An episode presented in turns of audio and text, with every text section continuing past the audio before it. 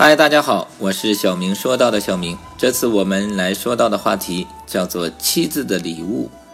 欲望是人的仆人，遇到诱惑时，他却成了人的主人。有一个犹太商人做的是收购糖的买卖，每天向村民们收购完糖后，他总是在家里将糖装进箩筐或者麻袋里，然后再运到镇子里或者是外地卖掉。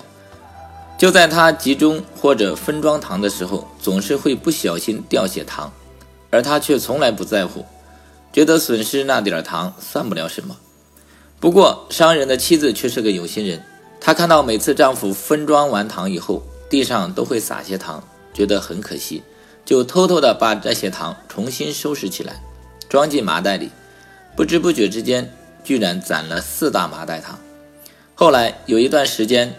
蔗糖突然短缺，商人很长时间收不到糖，生意一时间没办法做了，几乎亏了本。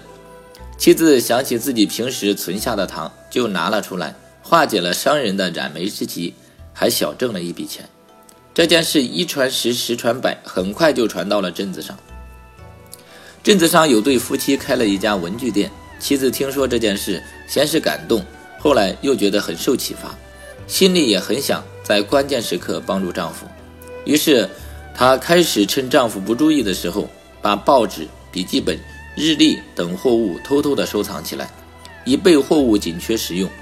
过了大约两年时间，妻子觉得给丈夫一个惊喜的时候到了，就洋洋得意的叫丈夫到后房去看。丈夫不看还好，一看险些昏了过去。